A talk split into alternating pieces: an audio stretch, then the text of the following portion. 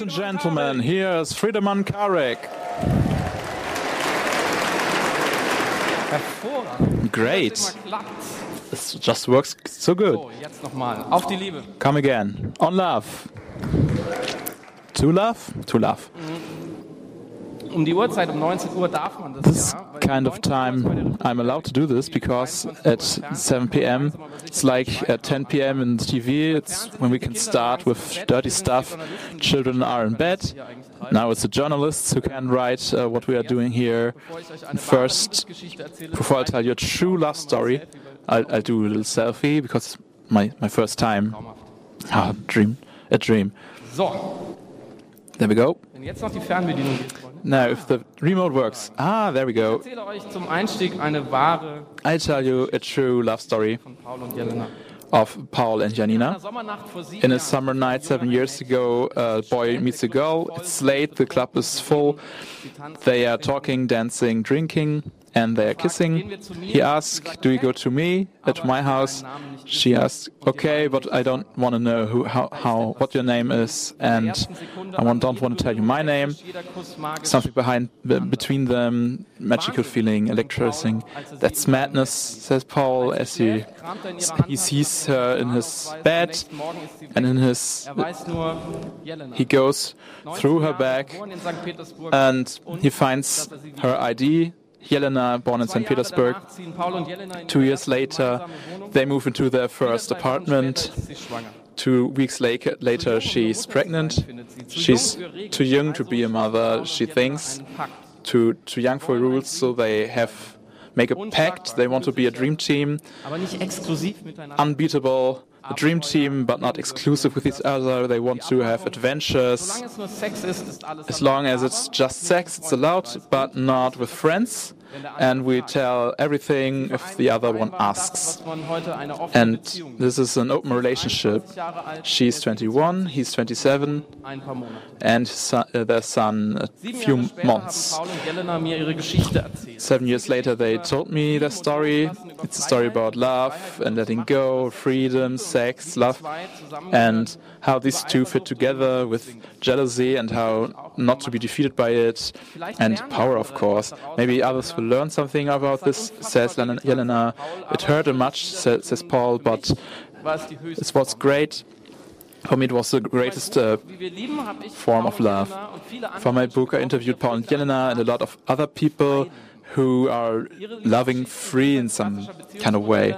The classical form of relationships. Ehemaliger Akademiker und Streber habe ich natürlich I wrote down and I researched a bit, unzählige TED-Talks über die Liebe talked a lot of TED talks, and went through strange forums stuff. und warum wir lieben, I learned a lot anders. Und von Anfang an habe ich about how and why we love and not in the other way. And uh, I say, well, sadly, the monogamic mainstream, like me, is pretty allergical to this kind of persons. The people in the book and me dumm und als Lügner beschimpft. has been told sick, dumb, and äh, Kommentar. liars. Some nice comments. Typical reaction, Einerseits natürlich großes Interesse, andererseits big interest, but also repulsion. lassen sich dabei eigentlich immer in die gleichen drei Kategorien. So it's not. There's three big categories of this. First, there's pathologization, pathologization, like borderliners, or true love gets defined, and polyamorous people don't fit into it. Aber Howard weiß es wohl ganz genau. Humans don't know what love is anymore, but Howard knows it, Dadurch die anderen ausgegrenzt. and People get excluded. And from, from this, we have hundreds and thousands of, of examples. A lot of the same reactions interest, hate. My favorite comment is the one of, of, of Tanya. It says, uh, One man would be enough for me. So lustig das klingt von This Sounds funny, but I noticed this might be the answer. The most important question is where does the hate come from, which is the, th- the topic of this conference. Why do they don't they care about their own bed? Why aren't they happy with their conventional relationship? And it's enough. And the answer may be gar nicht glücklich sind. maybe because a lot of them aren't happy. Betrachtet man die sogenannten If you look at these conventional monogamous relationships statistically, you see uh, bad numbers. 40 Scheidungen kommen heute auf 100 Uh, 43 uh, divorces on 100 marriages. Scheidungen. Über die Um, Hälfte der deutschen Erwachsenen Affairs are the most likely reason to, to a divorce. Half of people has done an affair. More than half saw their sexual wishes not fulfilled, which is würde mich natürlich strange, don't you think? interessieren, wie das Ganze hier verteilt ist. I would love to see how this is Den Freund von distributed in here. so ein bisschen And maybe turn down the light a bit. Just a little bit. Wir sprechen ja auch Discretion. Vielleicht kriegen wir es so ein bisschen schummriger hin. Das wäre cool. I Und bit romantic. doch Einfach mal. Ja, And then let's just look at this. ich, ich mach's kurz. At Republica. Just a short one, just one question. Who of you uh, had an affair in your relationship? Über 5%, da gehen In statistic, more than 10%. Freunde, that is 10%. Friends, this can't be quite right. Yeah, we have to say that these studies are anonymous. I, I can understand. If your Twitter friend is sitting next to you. Let's do it anonymously. Now, I'm the study leader, and you are just the test persons, and we all close our eyes. Do it, do it, please. Help, help me, please. And now I ask again ist in einer hands up. Beziehung schon mal fremd? Who uh, had an affair in a relationship? Exakt doppelt so viel. Well, that's exactly half as uh, double as much. Thanks. Jedes Mal das gleiche. It's, the result is the same every time. auch immer das ganz genau liegt, We don't really know why, eigentlich ist es doch eine Katastrophe. but it's a catastrophe, isn't it? It's a disaster. 90 We think if 90 to 99% want to live like this, even though 99% Lehrer uns auch irgendwie in diese Richtung hin erziehen, obwohl 99% educate us in this direction. 99% of our stories are built for monogamy von Shakespeare über Walt Disney by Shakespeare, Walt Disney's right to Geschichten unserer Zeit. the big uh, love stories of our time. Got a picture of Twilight here. Oh shit. Minne singing the Stones. Was auch immer für Musik Wird die geistig to- heute verwahrloste Jugend Who knows what the corrupt youth of today likes? Wir lernen die ganze We learn über die Liebe. all the time about love. One plus one equals love. This is not the quite equal uh, calculation. It's kind of religious religion of love. It's relatively simply me as a person. I have to put power into finding the one big love, and this will be great. But it's words like, well, okay, and we just okay, take it for granted. dieser Welt hätten And Hannelore Grant said, schon lange zur Abschaffung der Luftfahrt geführt. if we had that many divorces somewhere in air, Ein fast zu Air 50% Technique, uh, airplanes wouldn't exist. Our relationships look like this uh, plane in Hamburg. We don't know will it work, will it, won't it? Oh, it gets a bit. And in the end, you you barely can get it going again. Very unsafe for air technology. I, I, I won't show you a video of a uh, plane crash, idiots. But in intim life, Anna Wagner says this individual um, disaster as a human is very normal, but there's still these big pains, and we feel this that this is not quite right. This is not quite just. This is not this. We can't meet this ideal. We don't really know why, Über Liebe und but basically immer noch viel zu wenig wissen. we don't really know enough about sex uh, because sex is such a shameful topic because many people talk about it but nobody tells about it and if you do there's just a lot of hate and maybe this this thing. and this hate mehr oder weniger direkt zusammen. Vielleicht kommt der maybe it's the same. maybe the einfach vom Mangel an Glück und Sex. Glück, the not enough of tolerance just is not just not enough of love. Maybe this is just a standard story of sexual discrimination. On one hand are the ones who just want to be accepted, and on the other side are those who don't want to see anything else. Maybe it's time to change something radically, maybe have a sexual revolution 2.0 on this uh, place, there's just one important disclaimer. There's Paul Jelena. Now, I'm a young, white, heterosexual guy. If I talk about men and women in the first place, it's not because I want to exclude the homosexuals or whatever. It's not about these two genders and you have to fit in. It's just about that men and women are best researched in their um, in science. Wer hat da Probleme? Who has problems with that? Someone had problems with that. The first sexual revolution we knew was just the high point in a long transformation architecture and economics of love and sex.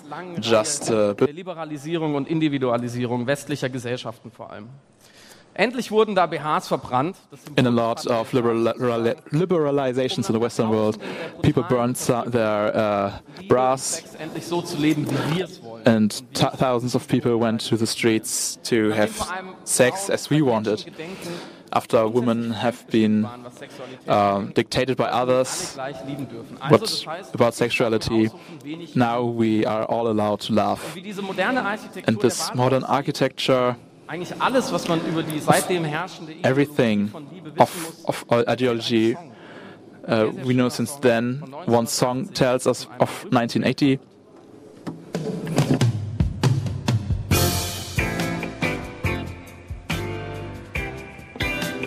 Leider gab es keinen Pina Colada, sonst hätte ich mir jetzt einen Pina Colada geholt. Uh, unfortunately, there was no Pina Colada here, uh, so that's something, dear Republic, that you, could, that you could improve.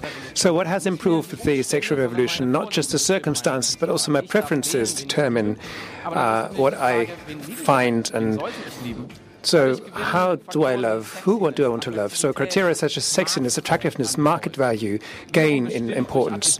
Now, this is determined by attributes that and and uh, common features that you may find too. But to find out what connects me to someone, it needs some introspection. I have to recognize myself, therefore, and, and realize, and then find a counterpart that hopefully will understand my weaknesses and accept them, and then you may find big love. But even then, just like a, like a favorite song might get on your nerves at some point, please turn the sound up.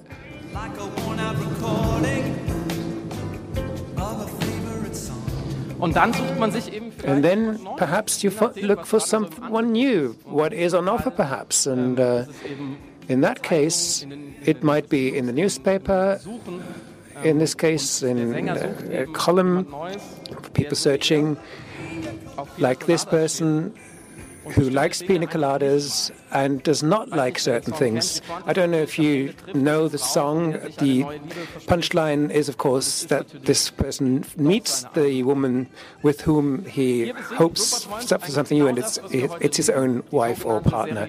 So this is something that we have today, so-called serial monogamy, and uh, you think, well, was that all? And then you go off and find someone new. But at least since the sexual revolution, we, in our unbelievably privileged uh, society, are in an unchained market for sexual preferences. But that was not the first sexual revolution. The, as it were, zero, zeroth sexual revolution was about 10 to 20,000 years ago, and that was domestication, uh, people settling down, or as it has been called, the worst mistake of humanity. Uh, perhaps this was when monogamy was created, as we know today. Now, this changed from hunters and gatherers to people settling uh, as farmers and, and cattle herders uh, was the largest change of behavior of any species that was ever observed on this planet. The whole social structure, even the anatomy, changed fundamentally, and perhaps, probably probably also sexuality. At the time people settled down, they from from love, sex, and and family, they need something else than before. People drew the plow together literally and uh, had a certain economic dependency, but a psychological one as well. And then there was social sanctions and social frameworks that were to support this unit we had something to inherit. Something like capitalism came about. If I have something to, to pass on and a, a piece of ground that with hard work I made arable, I want my own children to inherit this and not someone else. And at the same time, I have to look out that my partner doesn't abscond because without that second workforce, I may just starve. Of course, there were polygamous societies at the time, but from our Western perspective, uh, the thing that dominated in the end was the most limited, the poorest, and there are good reasons for that. Uh, monogamous patriarchic systems functioned well in terms of strong societies, strong nation states that fought about resources. Monogamously living people were easier to pin down. The, the women were bound to the families. Monogamy always was a bloody model, but it made us fly to the moon. So monogamy was the potato of relationship models. Uh, it was very practical. But how was it before, in the good old days, long before, 100, 200,000 years ago, when we were hunter, hunters, hunters and gatherers? Nobody has a time machine to flow back. There aren't even images, whether you believe it or not. And could we see what it was like in the case? But there are pieces of evidence, there are hints. First, social structures. Groups were very egalitarian, which we can see from natural indigenous, indigenous people that live quite similarly. There was no concept of fatherhood because without genetic testing it was hard to prove fatherhood. Everyone looked after everyone's children. On the other hand, there is the accumulative pregnancy concept, which is the woman collects as much sperm as possible from as many talented people as possible, and from that, born a child grows that has all these uh, properties, uh, that's a bit different to the way we do it today. Of course, surely there was love, there were intimate dual relationships, but surely there was no holy concept of sexual exclusivity as we know it today. Also, our basic anatomical features are suitable to monogamous life. The sperm competition concept has to be mentioned here, that awful concept. If we consider why you have the sperm selective vaginal environment. I'll stop with the anatomy soon, but uh, an environment that selects quite distinctly which sperm is allowed to uh, to impreg impregnate the egg, fertilize the egg. And on the other hand, there is this kind of competition that almost looks like a football team with attacking sperms and defending uh, drops of liquid. And then there are bridge builders that bridge this liquid and then. And then so that's why we have that German football team picture here. And with a penis that functions as a vacuum pump. I'm not inventing this. Biology has known this for a long time. This in and out movement can be sucked out with it. And then we have external testicles that make it ready to, to fertilize uh, all the time, quite, quite unique. So moans of lust, orgasm. You can explain all this with polygamy, and it all makes sense only if there is uh, another person's sperm. And if evolution is a clever concept because the more there is the more people fuck, the more they procreate. That's quite cleverly done by nature. So there are a few effects where you realize this. This was the former American president, U.S. President Coolidge, in the 1910s. He was in office, and with his wife, he visited a, um, a chicken farm, and um, he wondered how much intercourse these chicken had and how many eggs they would produce. And they asked the farmer this where, whether it's always one cock with uh, one hen, and, and the breeder said to Coolidge's delight, No, everyone has a whole harem of hens available to produce as much as he wants. And he then said, Please tell that to my wife a second time, because she's quite against that. And since then, we've had the so called Coolidge effect, which describes that sexuality can be refreshed if you change sexual partners. And you can observe this with almost all species on the planet. And with that, you have the so called cycle of love. Research can quite clearly determine that between two and four years, there is a high dopamine adrenaline release, the so called well, uh, in love face, the fireworks, we all know that, hopefully. And then love changes. There is, there's more oxytocin. Uh, it's more about intimacy and, and closeness. Love changes. And perhaps from that you get affairs because you are somewhat programmed by nature to find that, seek that kick again that has the, with that release, is, has much in common with the cocaine uh, experience. Scarlett Johansson, therefore, concluded that monogamy monogamy cannot be natural because it's so demanding. You can debate this, uh, ask yourself, what is actually natural for us as humans? This number is natural because humans on the planet is the most dirty species uh, around. You need about 5,000 cases of intercourse to produce one offspring, and that's the record on the planet. So, and we have the most orgasms. So, if if, if someone says you are acted like animals, that's quite wrong because we are the greatest fuckers. But history says something different. And this number of people were hanged in in the U.S. at some late point in history for infidelity. So, what is our relationship to nature? We have. Uh, lust friendly nature and have a lust uh, adverse culture on top of that. So, however, our sexuality was constructed, how we live, this does not quite fit. There is something that went wrong here, and there are other areas that where we noticed that we as humans are built differently. We were built to, to run large distances every day, which we never run today, but then we have sport instead. Sexually, we have other tricks on our sleeve. Now, here's a yeah, well, this is the electricity box with which we've all had problems. Could you have a look? Wait. Okay, but why is there the straw in the corner? Well, why are you wearing a mask? Hmm. Well, well, just just uh, give me a blowjob then. This is a famous porn extract that went viral in, in Germany. Um, so one of the famous porn extracts um, with which we find some kind of release. Since 10 or 11 years, we've had YouPorn, all kinds of freely available movies in Germany. If you didn't know this, no one knows, of course.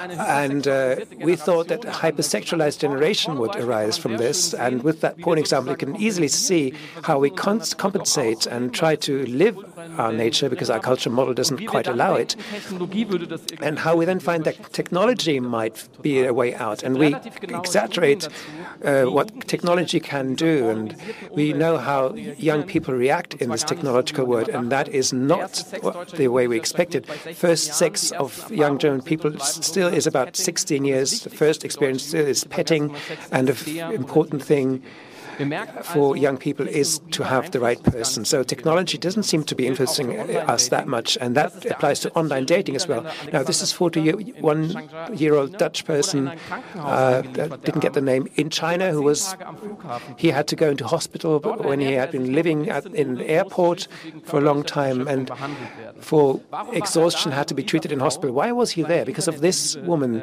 his internet love, Chang, he traveled 8,600 kilometers from Amsterdam, but she considered the whole thing a joke and she was in another city, so he spent 10 days at the airport, didn't reach his target. So maybe he was crazy, maybe he was crazily alone, but uh, his case shows us that we still, even with the internet and transcontinental flights, want to find, with or without online dating, someone. Uh, it doesn't matter how. It's maybe maybe the wrong place to say this, but technology does not solve our problems in terms of love and sex. Technology is hugely overrated there. ganz andere Frage. Very different question now. Wahnsinnig viel erzählt. I've talked a huge lot now about from this book what you know. Wer von euch Who of you knew all this? wusste denn 100% Who of, you, who of you knew 100% of what I've just talked about? One of the interpreters is raising his hand, her hand, their hand. Uh, who knew 60%? You are the avant-garde. Not bad. 30%? 30%? Und der Rest nix. And the rest? Wow. Gott, was, was macht denn Samstagnacht?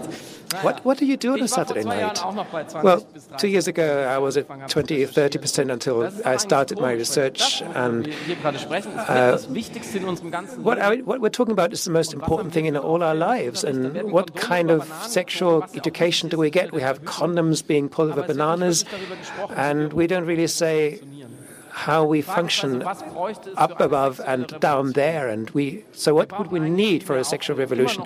We need much more education, still more acceptance of these alternatives that I've talked about. We need a lot of self-confidence. We need more certainty in what we do.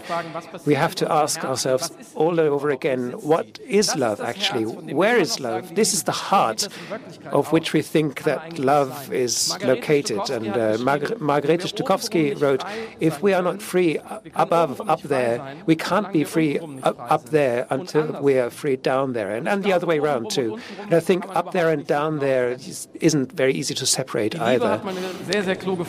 Love, a very intelligent woman once said, is a labyrinth from a maze from which you have to find your own escape or exit. I think we're still in that maze and looking at our smartphones and not thinking about the eventual outcome, just wondering how strangely complicated the hedges are cut that form this maze.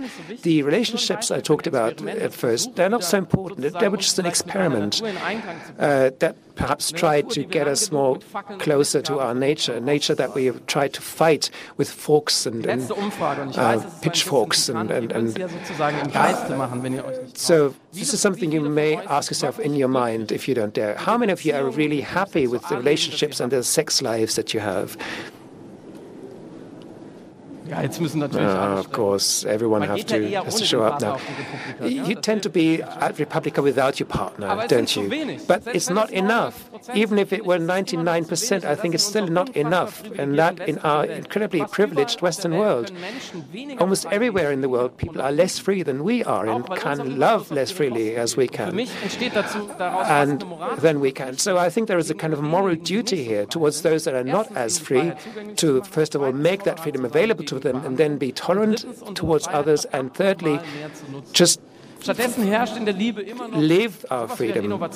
Instead, there is still a kind of innovation blockade in love, and as a kind of st- strong inspiration, if that wasn't enough, you have Coco. Coco has a boyfriend, a uh, education, uh, she has ihr Freund ihr eine Leine anlegen uh, a flat, and she has a ring Coco und ihr around her Freund mit ihrer neck. Which uh, Das ist die her boyfriend can use.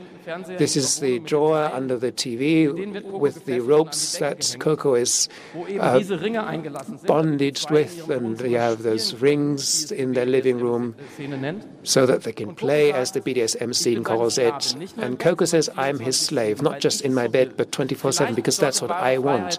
Perhaps freedom, she says, is to submit. Freiheit von der Freiheit. Is that the logical freedom that Coco has?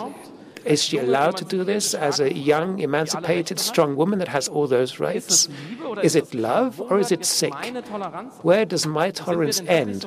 And are we really as free to Ich habe ein bisschen allow this? ich Coco als Illustration nehme. I was wondering whether I should use Coco as an illustration for this, because there's all kinds of perspectives from which you can say that this is not possible, that this is not right for her to submit in this way. But ist es ein perfektes Beispiel. I think exactly because of that, this is a perfect example.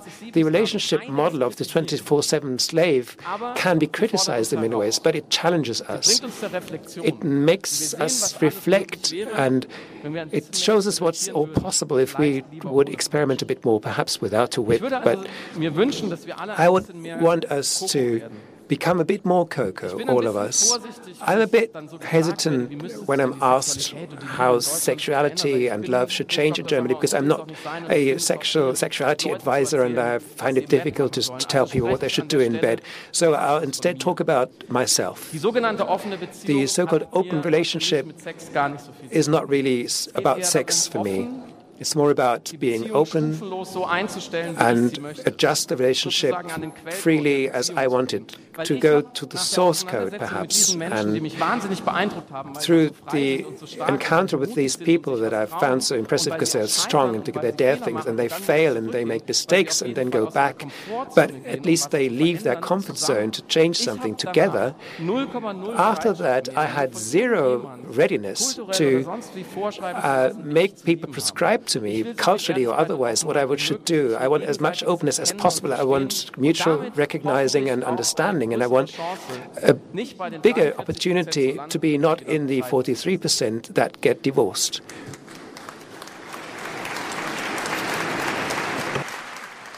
Liebe wird und Sex wird heute oft banalisiert. Love uh, gets banalized uh, nowadays with uh, advertisements where just naked uh, women, but it's banal. But uh, love isn't luxury; it's the biggest uh, source of our luck, happiness.